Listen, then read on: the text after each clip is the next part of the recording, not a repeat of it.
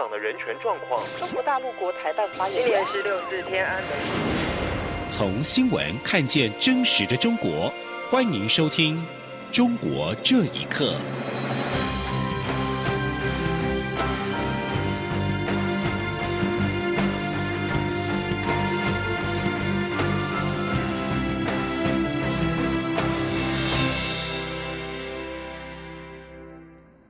各位好，欢迎收听《中国这一刻》。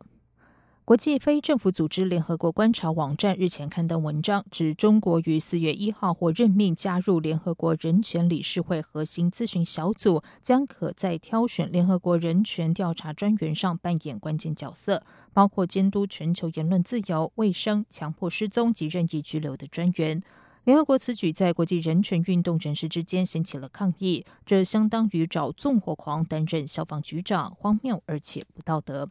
对此，外交部发言人欧江安今天回应指出，中国政府常年迫害人权，没有资格在人权议题上扮演领导角色。我方呼吁联合国所有会员国及国际社会密切关注并持续审视中国在人权理事会的相关作为，也希望各国政府警惕及注意中国掌控联合国体系的现况。记者王兆坤报道：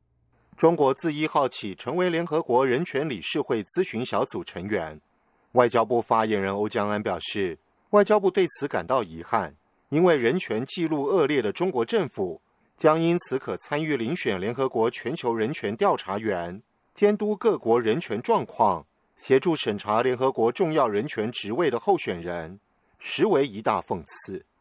欧江安指出，这项任命基本上也反映中国对联合国体系的掌控，值得各国政府警惕及密切关注。事实上，中国近年来积极扩大其对联合国体系影响力，推动所谓具中国特色的人权议程。例如，强调优先推动发展权等，以对全球的自由、人权等普世价值及国际规范造成威胁，引起民主国家与国际社会的高度游行。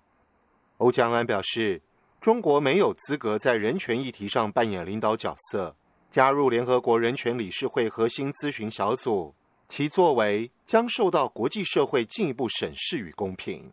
欧江安说：“外交部我们呼吁联合国所有的会员国以及国际社会，要密切的关注，并且持续的审视中国在人权理事会的相关的作为，切勿任由中国滥用职权，逃避他国际上对他的人权监督，以及利用这个职位来掩盖中国侵害人权的种种的暴行，进一步损害全球人民的尊严以及保障人权的普世价值。”欧江安强调。联合国人权相关机制的宗旨是保护全球人民的所有人权，并协助各国政府落实各项国际人权公约及规章。我方希望人权理事会的运作能符合组织的宗旨目标，也期许该理事会所有成员都能善尽职责，从充分落实自己国家人民的言论自由、宗教自由、集会自由及保障人权开始。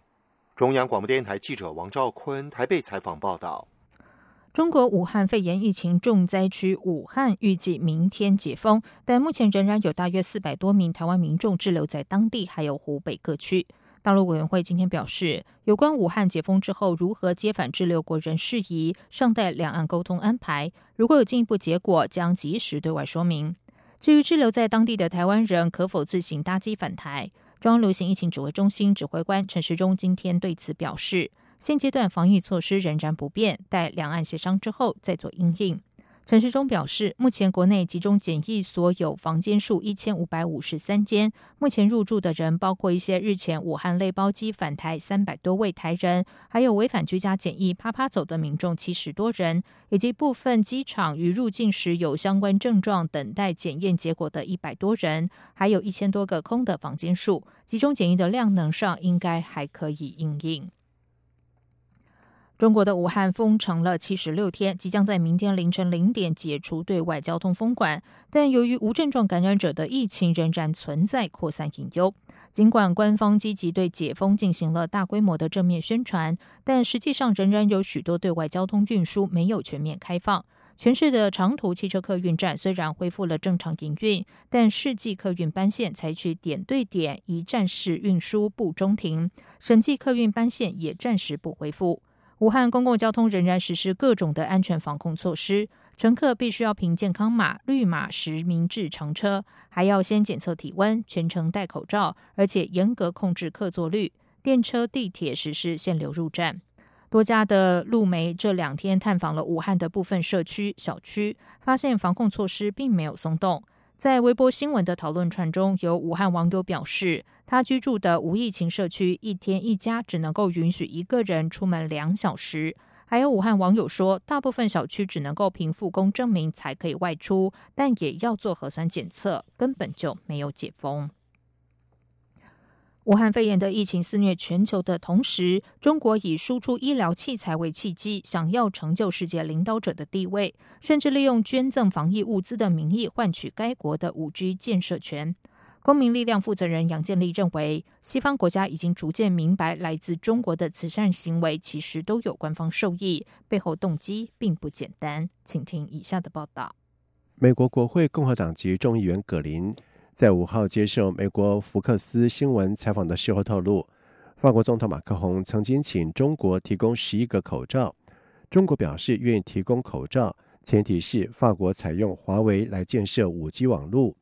西尔州电台报道指出，华盛顿非政府组织公民力量的负责人杨建立认为，中国目前正在采取后疫情战略，逼着工人复工生产医疗用品。并且积极利用援助之名介入各国的防疫工作，想要迅速成就世界领导者的地位。杨建立说：“欧洲的国家现在都忙着防疫，这是中国积极的想扮演他的角色。那第一步就是什么呢？就是说啊，我要给你捐赠，我要分享我的经验。然后在这个过程中呢，他就开始哦，我要卖五 G 的这个产品给你。所以中国政府他想借着别人防疫的情况下来救他的经济。”救他经济的第一步就是要卖东西。另外，美国企业新闻通讯社在近期报道指出，中国商人吴征计划为美国医院输送包括口罩、呼吸器等医疗物资。同时，阿里巴巴创办人马云旗下的公益基金会在今年三月向美国捐赠了五十万份检测试剂盒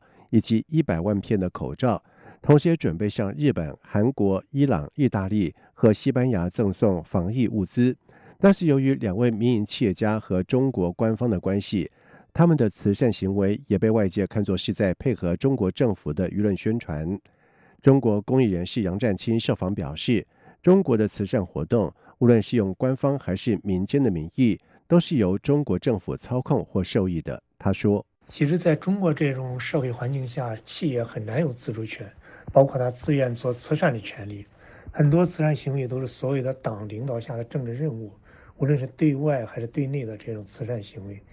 当然对企业来说，被政府勒索也是和政府拉近关系的机会。很多企业他愿意去做。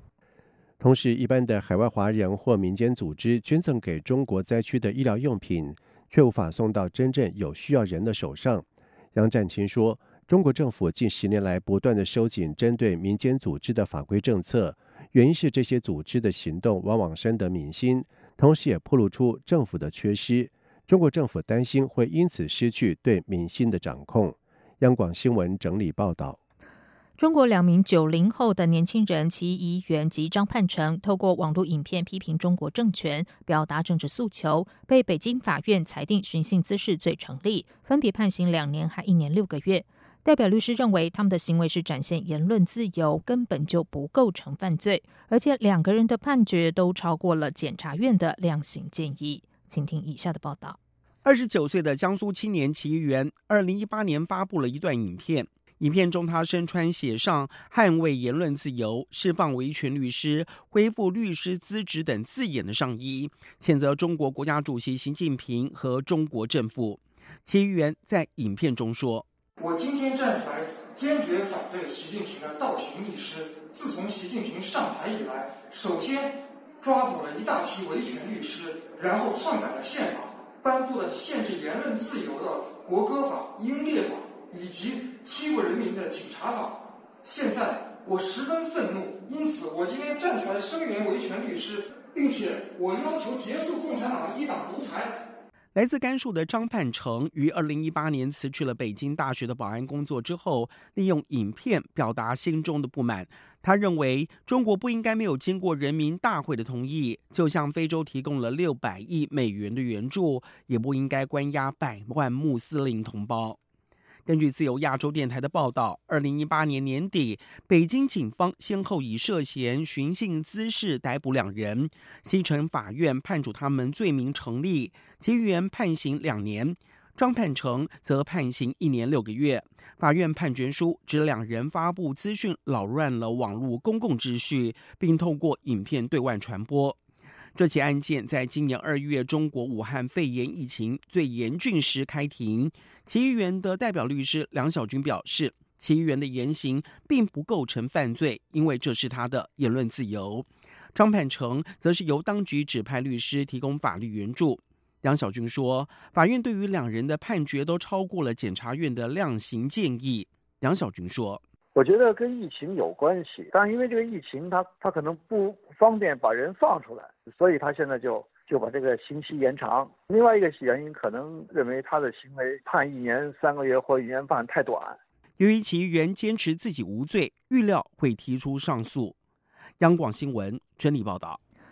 中国政府一直严密的监控新疆的少数民族。不过，新疆伊犁霍城当局近期准许境内的哈萨克族人用微信和海外亲友联系，但必须事先申请并且获得批准。人权组织认为，中国企图通过适度开放以缓解和哈萨克的关系。不过，中国长期推动歧视维吾尔人的政策，使得维吾尔人长期承受中国民间的敌意。请听以下的报道：